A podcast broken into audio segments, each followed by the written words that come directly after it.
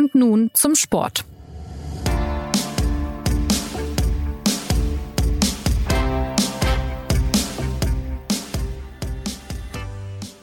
Herzlich willkommen zur neuen Folge des SZ Sport Podcasts.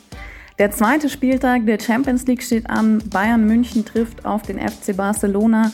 Eintracht Frankfurt spielt gegen Marseille. Bayer Leverkusen gegen Atletico. RB Leipzig gegen Real Madrid und Dortmund gegen Manchester City. Und wir wollen den Fokus in dieser Folge auf ein besonderes Wiedersehen unter all diesen Begegnungen legen. Der FC Bayern wird Robert Lewandowski ja nicht so richtig los. Der Stürmer steht nicht mehr im Kader der Münchner im Fokus, aber nach wie vor und immer wieder kommen Fragen auf. Wie steckt die Mannschaft den Abgang des Torjägers weg? Hätte Lewandowski diese oder jene Chance nicht souverän verwandelt, die ein Ex-Kollege ungenutzt lässt? Wie also steht es um den FC Bayern ohne und um den FC Barcelona mit Lewandowski? Und wir werfen einen Blick auf die Aussichten der anderen Teams. Wir, das sind heute der Fußballchef der Süddeutschen Zeitung Christoph Knär. Hallo Christoph. Hallo. Und der Barcelona und äh, ja, überhaupt globale Fußballallwisser Javier Gasseres. Hallo Javier. Hallo Anna. Die Fragen stellt heute Anna Dreher. Hallo. Ja, das 2 zu 2 gegen den VfB Stuttgart am Wochenende, wie wirkt sich das denn auf den FC Bayern aus jetzt vor einem Spiel wie gegen den FC Barcelona? War das vielleicht sogar ganz gut, so ein Dämpfer vor dem Highlight, oder hat das vielmehr gezeigt, dass gerade irgendwie nicht so alles stimmt bei diesem Verein?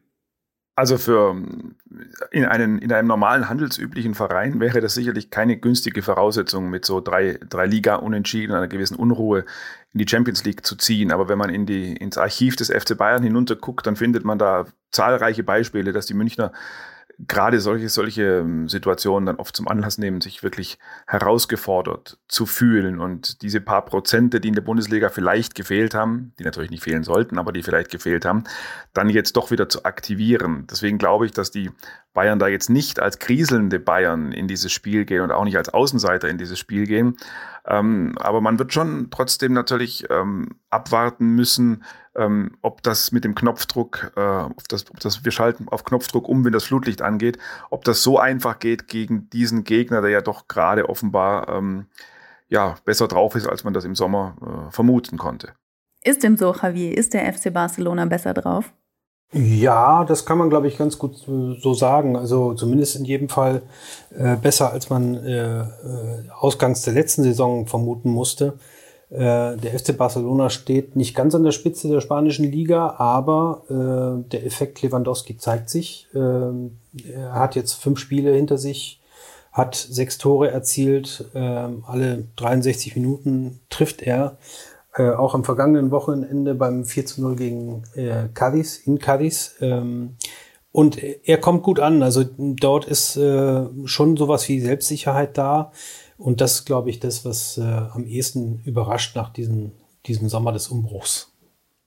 Jetzt hat äh, angesichts dieses Gegners Sportvorstand Hassan Salihamidzic gesagt, also nach diesem 2 zu 2 gegen Stuttgart, wir müssen zwei Gänge höher schalten, gegen Barcelona sogar drei. Ist das denn so einfach? Weil was nach dem Abend ja auch folgte oder was man mitgenommen hat nach diesem Spiel, ist ja auch eine Debatte um die Personalentscheidung von Trainer Julian Nagelsmann, der sechs neue Spieler in die Startelf berufen hat. Dann Wechsel wie jenen von Thomas Müller und äh, Chupomoting dafür rein vollzogen hat. Ähm, da kann man jetzt auch sagen, okay, vielleicht war das eine kurzlebige Diskussion. Vielleicht ist es aber auch ein Thema, was immer wieder aufkommt angesichts dieses Kaders. Also wie einfach kann man jetzt diese drei Gänge hochschalten und wie sehr begleitet dieses Thema Nagelsmann jetzt vielleicht auch direkt am Dienstag wieder und, und auch langfristig, Christoph?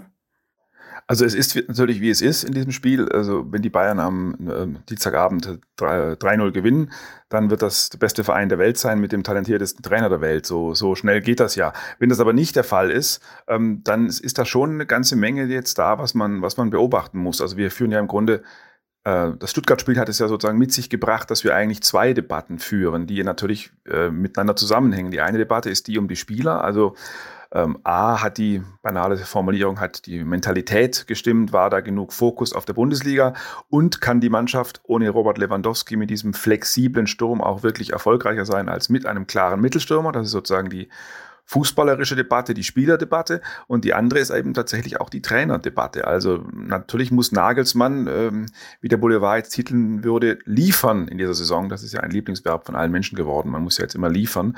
Und natürlich muss er das nach diesem Aus gegen Villarreal, das weiß er auch selbst. Es gibt natürlich auch immer wieder äh, die eine oder andere Durchstecherei von, in, von drinnen nach draußen, dass er mit dem Spieler mehr reden würde als mit jenem und dass er äh, eine ganze Menge äh, angepasst habe in der Sommerpause. Ähm, also ähm, offenbar sind die Ansprachen, die taktischen Vorgaben im Training und so nicht mehr so kompliziert. Das ist jetzt ein bisschen mehr Bayern-like. Ähm, da ist er, da ist er schon der, unter einem gewissen Druck natürlich jetzt und man guckt da ganz genau hin und man guckt auch auf jede Personalentscheidung, auf jede Rotation, auf jede Einwechslung.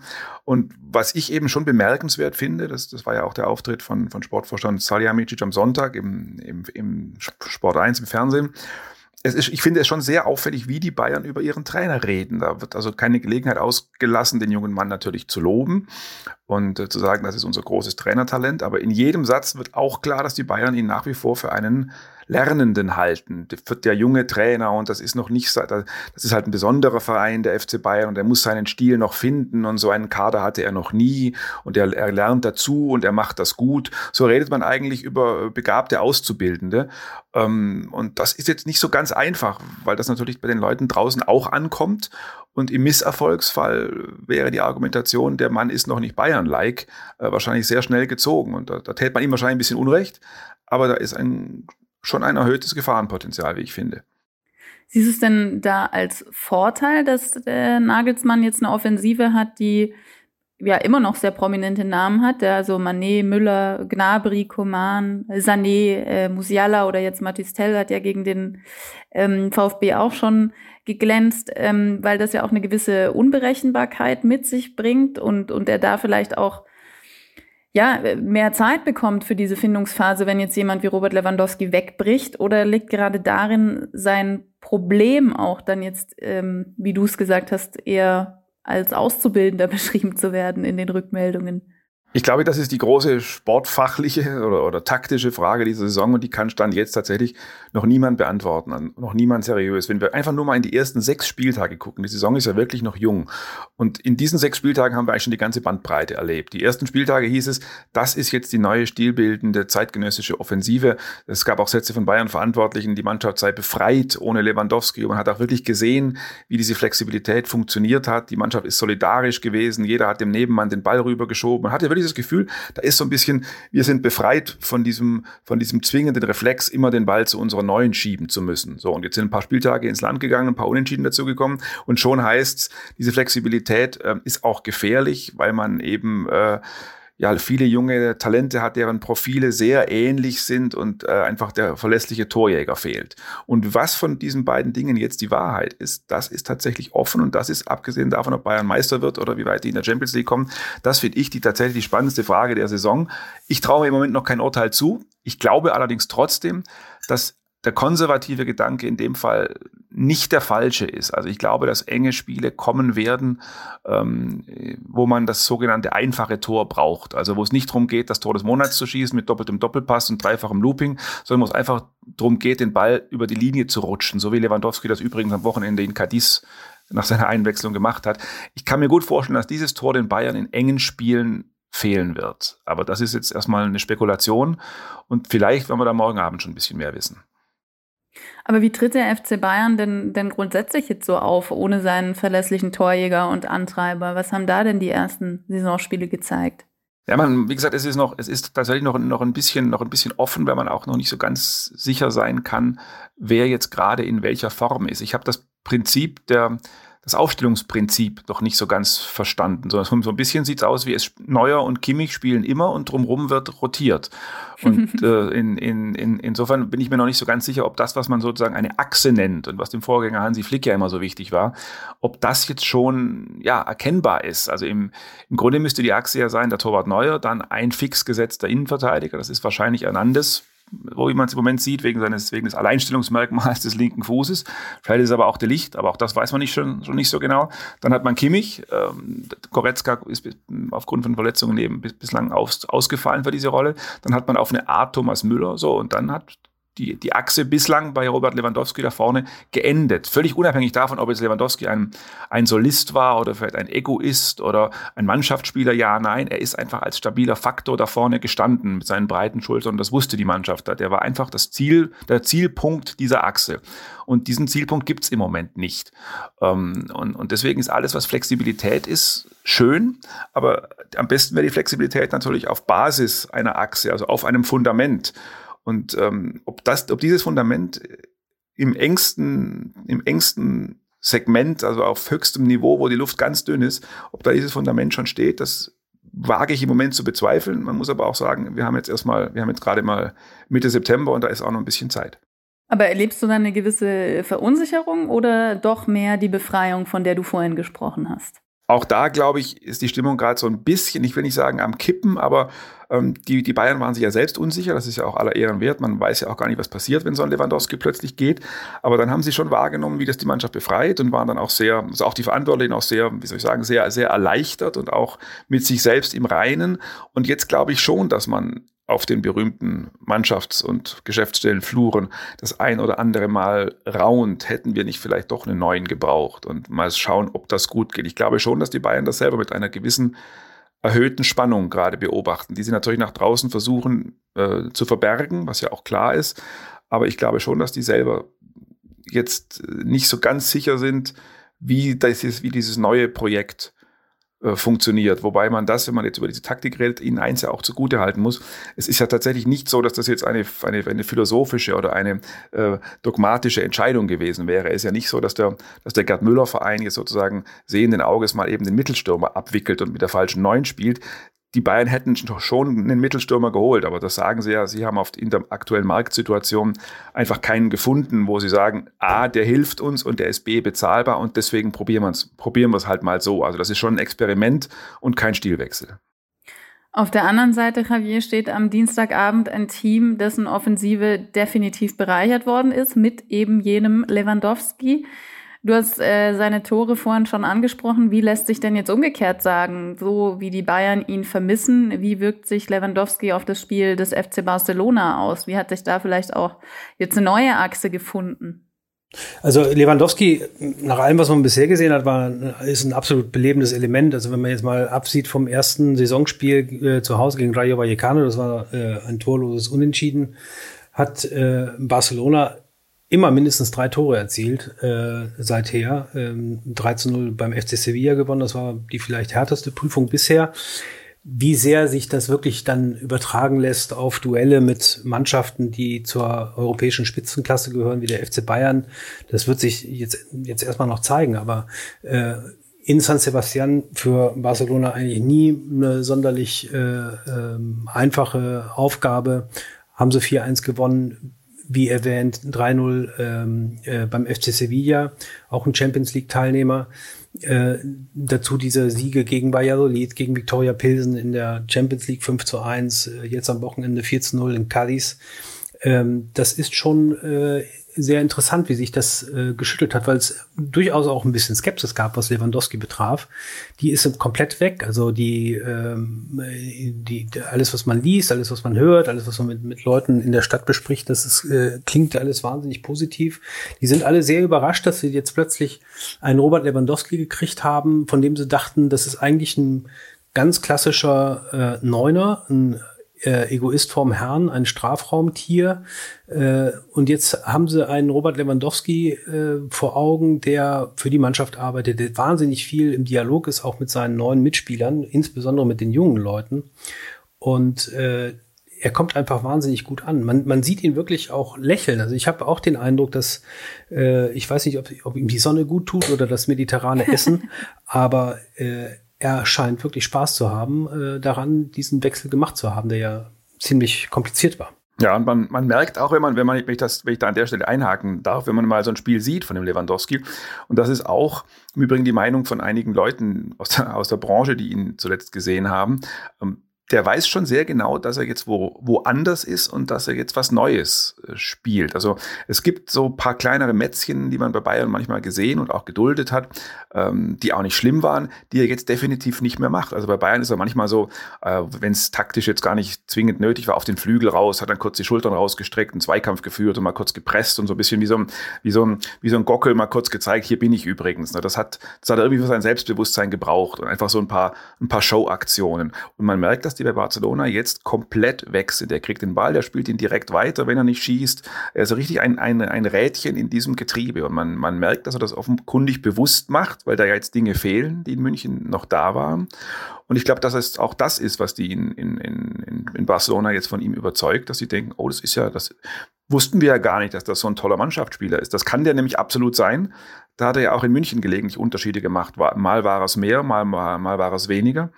Und ähm, ja, deswegen scheint das dort im Moment wunderbar zu funktionieren. Ich glaube, das liegt aber auch an den, an den äh, Umständen dort. Also er hat natürlich äh, viele sehr talentierte, sehr, sehr junge Spieler um sich herum, mhm. denen er tatsächlich ähm, als Respektsperson dient. Also wenn man das jetzt mal sich vorstellt, äh, beim FC Bayern in der vergangenen Saison, da hat er gestandene äh, Nationalspieler um sich herum, äh, Weltmeister, äh, Champions League-Sieger, die, glaube ich, alle für sich genommen äh, selbst für sich reklamieren, im Zentrum, äh, im Zentrum des, der Aufmerksamkeit zu stehen, so wie er halt auch. Diese Konkurrenz ist ein bisschen weggefallen und er hat es irgendwie hinbekommen, äh, viel mehr zu geben, als er bei den Bayern vielleicht auch geben konnte. Äh, also äh, die, die ganze Stimmung um ihn herum äh, ist von, von sehr viel Empfänglichkeit geprägt, habe ich den Eindruck. Und das äh, lässt im Grunde einen neuen Lewandowski zum Vorschein bringen. Ja, Barca's Trainer Xavi hat Lewandowski ja auch überschwänglich gelobt vor, vor ein paar Tagen oder hat er wahrscheinlich davor auch schon gemacht, aber dieses Lob ist mir jetzt eben aufgefallen, wie begeistert er von ihm ist und wie viele Möglichkeiten ähm, ja, ihm, ihm sich jetzt als Trainer auch neu bieten im Angriff. Ähm, und dass, dass Lewandowski ein Anführer sei, ein Gewinner und äh, ein unglaublich fantastischer Neuzugang. Also äh, ist ja in den Himmel gelobt quasi. Jetzt hat Barca ja nicht nur viel Geld für Lewandowski ausgegeben, aber der scheint wirklich alle zu überstrahlen. Absolut, ja, ja. Das ist ein absoluter Franchise-Spieler, ist ein äh, Typ, der auch äh, äh, bei den Fans gut ankommt. Man kann das ablesen daran, dass äh, die Trikots mit seinem Namenszug äh, im Prinzip ausverkauft sind. Die Leute gehen wirklich wieder ins Stadion. Das war in den letzten Jahren, also jenseits von Covid, äh, auch zu sehen, dass äh, Barcelona wirklich massive Probleme hat, äh, das Stadion zu füllen. Es sind wieder 80, mehr als 80.000 Leute da, auch gegen mittelklassige oder schlechte äh, Gegner. Äh, und äh, die Begeisterung, die der da entfacht hat, die ist nicht nur bei Xavi groß. Ne? Und Xavi ist klar, Xavi ist ähm, äh, schon einer, der auch gern mal sehr, sehr gut über seine eigenen Spieler redet. Mhm. Aber von Lewandowski ist der tatsächlich äh, zutiefst begeistert. Äh, ich glaube, er selbst hat nicht äh, damit gerechnet, dass der so gut einschlägt und eine so wichtige Rolle für seine neue Mannschaft äh, äh, spielen kann. Der Verein ist in der jüngeren Vergangenheit ja weniger durch sportliche Erfolge und, und mehr durch finanzielle Probleme aufgefallen und, und Politik äh, intern im Verein. Das ist jetzt vielleicht etwas hochgegriffen, aber könnte Lewandowski jetzt so strahlend, so entscheidend sein, dass er, dass er mit die Hauptperson ist, die die, die Trendwende einleitet? Ähm, oder ein bisschen abgemildert gefragt, ist der Kader jetzt mit ihm so aufgestellt, dass, dass das unter der Leitung von Xavi wieder gelingen könnte? Also ja, das, das kann passieren, aber wie Christoph eben anmerkte, wir sind tatsächlich erst äh, fünf, sechs Spieltage in der neuen Saison. Also äh, es wird alles davon abhängen, wie stark sich das äh, in, den, in den April und Mai tragen lässt. Äh, Im Moment sieht es so aus. Also ähm, äh, wie gesagt, Barca ist Tabellenzweiter hinter Real Madrid. Ähm, äh, macht eine ganz gute Figur auf dem Feld. Also der Fußball lässt sich ganz gut ansehen. Das war schon vor Lewandowski so.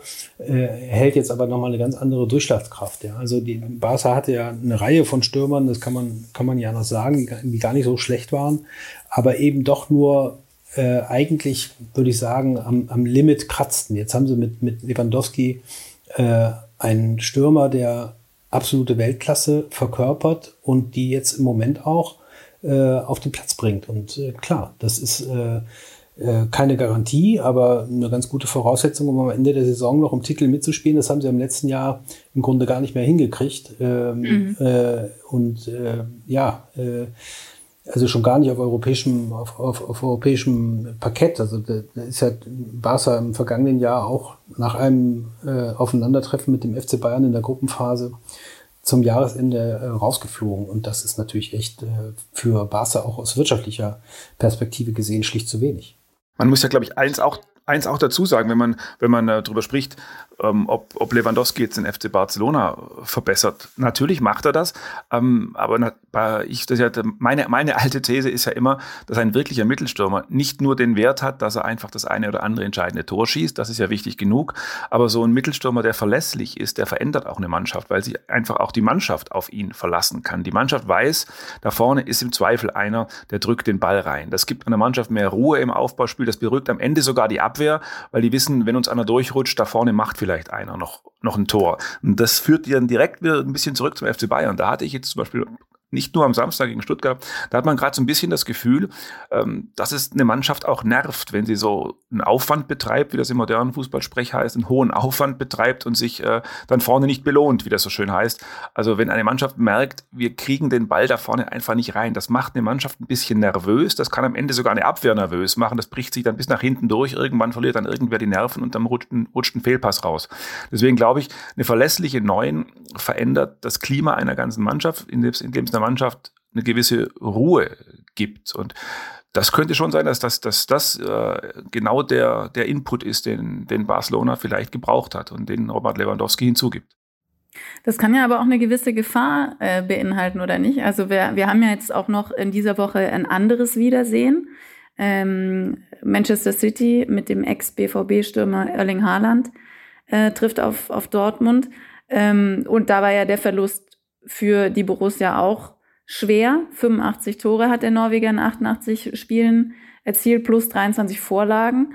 Ähm, und da entstand ja eigentlich eher der Eindruck, äh, also das ist jetzt vielleicht zwar nicht so dominant, dieses Thema, wie es jetzt beim FC Bayern mit, mit Lewandowski ist, aber ja letztendlich doch, weil, weil man da ja wiederum auch sagen kann, ähm, diese Spielweise, die du jetzt gerade nachgezeichnet hast, Christoph, die den, die den FC Barcelona beleben kann, weil sie eben sie wissen, äh, sie können sich jetzt mit Lewandowski da vorne wieder auf jemanden verlassen. Aber umgekehrt kann man ja jetzt äh, beim BVB vielleicht dadurch auch sehen, diese Spielweise, möglichst viele Bälle zu Haaland und dann äh, wird es schon werden davon muss sich manchmal ja auch eher wieder jemand befreien, also ähm, um, um dann wieder zurück in die Spur zu, zu kommen. Wenn wir jetzt hier den Gegenschnitt machen, wie, wie ist das denn jetzt bei Man City und bei Dortmund gelegen, dieser Fall? Also ich glaube, bei Dortmund ist das so, das ist natürlich immer eine Marktfrage. Also ob die Mannschaften dann auch immer den Wunschspieler kriegen, ist auf diesem komplizierten Markt ja die Frage. Aber Dortmund hat im Grunde ja genau andersrum gehandelt wie der FC Bayern. Ich weiß nicht, ob aus Überzeugung oder eben eben aus Marktgründen. Aber Bayern hatte sozusagen die Entscheidung getroffen, wir ersetzen diese klassische echte Neun ähm, durch viele, viele, viele flexible Weltklasse-Spieler. Das ist die eine Entscheidung. Und Dortmund hat die Entscheidung getroffen, wahrscheinlich unter Druck. Wir, äh, wir ersetzen die klassische Neun Holland durch die klassische Neun Modest. Also die haben im Grunde die, genau die anders die Entscheidung genau andersrum getroffen als der FC Bayern. Und bei, bei Bayern ist es jetzt eben so, dass man, dass man abwarten muss, ob diese Flexibilität auch auf Top-Niveau und unter Hochdruck äh, funktioniert. Bei Dortmund ist es eben ganz banal so, und da tut man, glaube ich, Modest auch gar nicht unrecht, das ist ja ein sehr ehrenwerter, verdienter Bundesliga-Stürmer, dass die einfach jetzt einen schlechteren Neuner haben, um es mal ganz banal zu sagen. Und das ist auch gar nicht, wie gesagt, das ist nicht, nicht eher abschneiden. Es gibt, also als Neuner ist man relativ leicht schlechter als Holland, da gehört nicht viel dazu. die haben einfach den, den schlechteren Neuner gekauft. Die versuchen ähnlich zu spielen mit einer schlechteren Neun. Und das macht sie natürlich dann auch bemerkbar. Da, da würde ich aber tatsächlich widersprechen wollen. Also zum einen, äh, Holland als, als, als klassische Neun ähm, ist, ist glaube ich, trifft es nicht ganz. Ähm, ist natürlich ein äh, sehr präsenter äh, zentraler Stürmer auch, aber der hat natürlich Wege abgerissen, die zum Beispiel Modest überhaupt nicht leisten kann. Genau. Und die Dortmunder haben auch in den letzten Wochen äh, versucht, ihr Spiel umzustellen, auf Modest zuzuschneiden. Äh, äh, daran erkennt man ja auch, dass sich da was geändert hat und dass Modest eine andere Figur ist Modest muss bedient werden von den Flanken. Das versuchen sie sich gerade mühsam anzutrainieren. Jetzt am Wochenende in Leipzig hat es überhaupt nicht geklappt. Also da war Modest zwar auch in zwei Szenen da, aber eigentlich ähm, äh, einer, eine davon war eine Ecke. Äh, eigentlich äh, fehlte da so ein bisschen die Bindung zum Spiel. Und da, wo, wo Haaland äh, weiß nicht, sich ja teilweise am eigenen 5-Meter-Raum die Bälle geholt hat, um, um dann äh, nach vorne durchzustarten. Sowas ist natürlich jetzt überhaupt nicht mehr da. Ja. Äh, insofern ist, äh, ist es natürlich auch schwierig gewesen für die Dortmunder irgendwie was, was zu holen, was äh, der, der, ähm, der Figur Holland entspricht, weil also so einen Spieler gibt's natürlich wirklich im Moment ja. überhaupt nicht zweimal auf dem Markt. Ähm, äh, und da muss es tatsächlich irgendwie äh, anders gelöst werden, nämlich um eine komplette Neuausrichtung der eingefahrenen Abläufe. Ich, ich, ich, ich glaube, wir, ich, ich glaube, Javier, wir, wir meinen letztlich das, das Gleiche. Du hast natürlich völlig recht, ja. dass, dass, dass Modest und Holland natürlich stilistisch völlig unterschiedlich sind. Also der Modest ist ein Spieler, der sozusagen sehr stark von Flanken lebt, während der Holland natürlich auch mhm. über die Räume, über den Konter kommt und dann wie eine, wie eine, ein, wie eine Ein-Mann-Büffelherde über den Gegner herfällt. Das ist natürlich mhm. stilistisch verschieden. Was ich aber damit meinte, dass es halt beides Neuner sind im Sinne von, das sind die Zielspieler. Da wollen wir hin, auf welchen Wegen auch ja. immer. Und der FC Bayern hat diesen Zielspieler eben abgegeben mit Lewandowski und weiß jetzt jetzt gar nicht mehr, spiele ich eigentlich auf Manet oder spiele ich jetzt auf Müller oder spiele ich jetzt mit Doppelpass über Außen oder wie spiele ich jetzt eigentlich? Das hat unglaublich viele, das hat großen Charme und einen großen Reiz, aber es ist halt einfach auch eine Gewissheit weniger. Und manchmal, wenn ein Spiel eng wird, braucht man diese Gewissheit. Und das ist eben das Spannende bei Bayern. Die Dortmunder haben die Gewissheit, aber eben jetzt mit einer anderen Stilistik und auf einem anderen Niveau. Ja, aber es ist, wird tatsächlich, äh, ich, ich glaube, das Experiment bei den, bei, bei den Bayern ist sehr, sehr interessant. Also es ist äh, faktisch eine, eine taktische, komplette äh, Neuerung, nicht jetzt nicht nur bezogen auf das, was der FC Bayern macht, sondern eigentlich kennt man das so nicht, dass eine Mannschaft äh, äh mit fünf, sechs Leuten im Strafraum präsent ist. Ich glaube, das ist das, was, was äh, ja. Nagelsmann anstrebt. Ähm, äh, also die, die, die komplette Besetzung des, des gegnerischen Strafraums durch eine möglichst hohe Anzahl an Spielern, ohne eine definierte Neun zu haben. Und wenn das funktioniert, dann verändert er, glaube ich, wirklich das Spiel. Im Moment äh, haben sie, glaube ich, noch so ein paar äh, ja, äh, Anfangsschwierigkeiten zu überwinden. Äh, und da wird man sehen, also drei Nieder auch ob, ob er vom ganzen Umfeld, äh, und damit meine ich jetzt gar nicht mal so sehr die, die Chefetage, aber vom ganzen Umfeld genug Zeit dafür bekommt, damit zu experimentieren, weil äh, ich glaube, das ist nicht so einfach, was die da gerade versuchen. Und naja, wenn man dann drei Spiele hintereinander unentschieden spielt als FC Bayern, dann ist Unruhe erst einmal da. Und die kannst du nur wieder in den Griff bekommen, indem du sehr überzeugende, dominante Siege ablieferst. Da wäre so ein Sieg äh, gegen den FC Barcelona und äh, die ex-große Liebe Lewandowski natürlich nicht schlecht. Aber ähm, wie stehen denn jetzt zum Beispiel die Titelchancen von Manchester City, was wir gerade angesprochen haben, die ja jetzt nun mal bereichert wurden ähm, durch Erling Haaland ähm, oder auch von Paris Saint-Germain. Sind die jetzt mal an der Reihe? Liverpool mit Jürgen Klopp hat jetzt gerade auch Probleme oder ähm, sehen wir, äh, was jetzt sich aktuell prognostizieren lässt? Ich weiß, ihr seid da immer vorsichtig, aber ähm, gewinnt am Ende doch wieder Real. Tja, ich wollte es gerade sagen, also ähm, im Zweifelsfall muss man Real Madrid natürlich immer mit, mit äh, einbeziehen äh, Optionen, klar, haben äh, vier, fünf, sechs verschiedene Mannschaften in Europa. Also ich habe jetzt im, im vergangenen Jahr oder in der vergangenen Saison so viele auch verrückte Spiele gesehen, gerade in Madrid, ähm, wo es wirklich in, in, der letzten Sekunde Wendungen gab, wie man sie sich, ich glaube, keiner Netflix-Serie äh, äh vor, vorstellen kann weil, weil man irgendwann aufhören würde, dem Drehbuchschreiber zu glauben.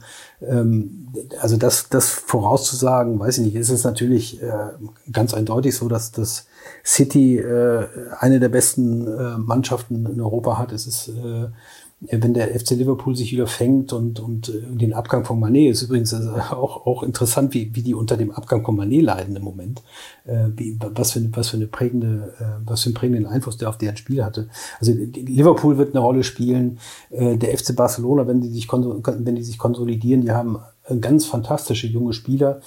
Äh, nur, wir haben ja nicht nur die Unwägbarkeit, die so einem Turnier immer innewohnt, sondern auch noch die WM im November, im Dezember, wo wir nicht wissen, äh, wie kommen da die Mannschaften raus, beziehungsweise die hm. Spieler, die zur WM fahren und dann im Februar, März äh, April in die K.O.-Runden gehen.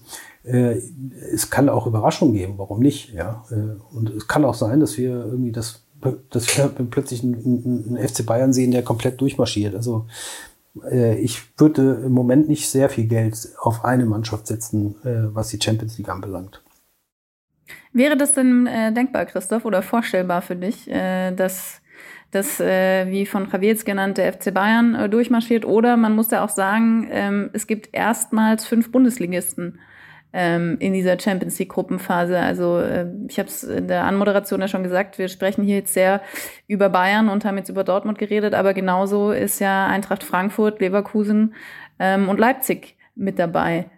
Also ich, ich glaube, wenn man über einen möglichen Durchmarsch der Bayern redet, dann ähm, muss man, glaube ich, genau über das reden, was der Javier gerade an, angerissen hat. Es, es, wird natürlich eine Saison sein, die da vor uns steht oder in der wir uns gerade mitten befinden, mittendrin befinden, ähm, die es noch nie in der Geschichte gegeben hat und für die es überhaupt gar keinen Erfahrungswert gibt. Also bisher haben ja also das, was wir kennen, ist, dass Nationaltrainer im, im Juni bei Turnieren klagen und sagen, unsere Stars sind jetzt bei dem ausgerechnet bei der EM oder bei der WM müde, weil sie die ganze lange Saison hinter sich haben und noch ein Champions League Halbfinale und ein Champions League Finale, die kommen auf der letzten Rille zu den Nationalmannschaften angereist und können eigentlich gar nicht mehr.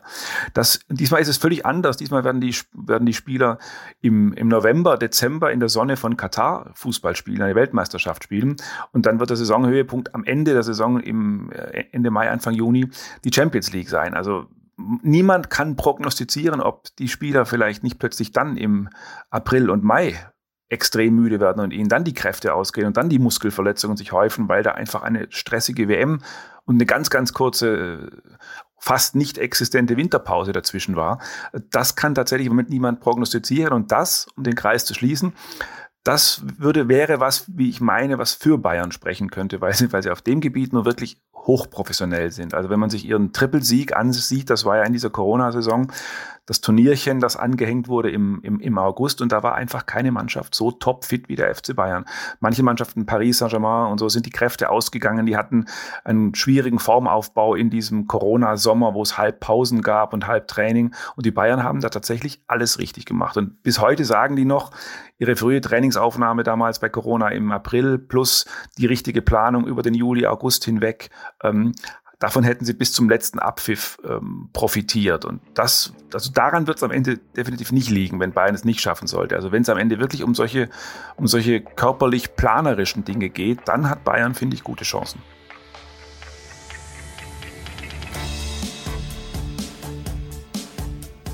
Die Champions League bleibt schwer zu prognostizieren. Was aber schon sicher gesagt werden kann, ist, wann es die nächste Folge von Und nun zum Sport gibt, nämlich nächsten Montag. Vielen Dank, Christoph. Vielen Dank, Javier, heute, dass ihr dabei gewesen seid. Euch und auch allen Zuhörern bis dahin eine schöne Woche. Machen Sie es gut.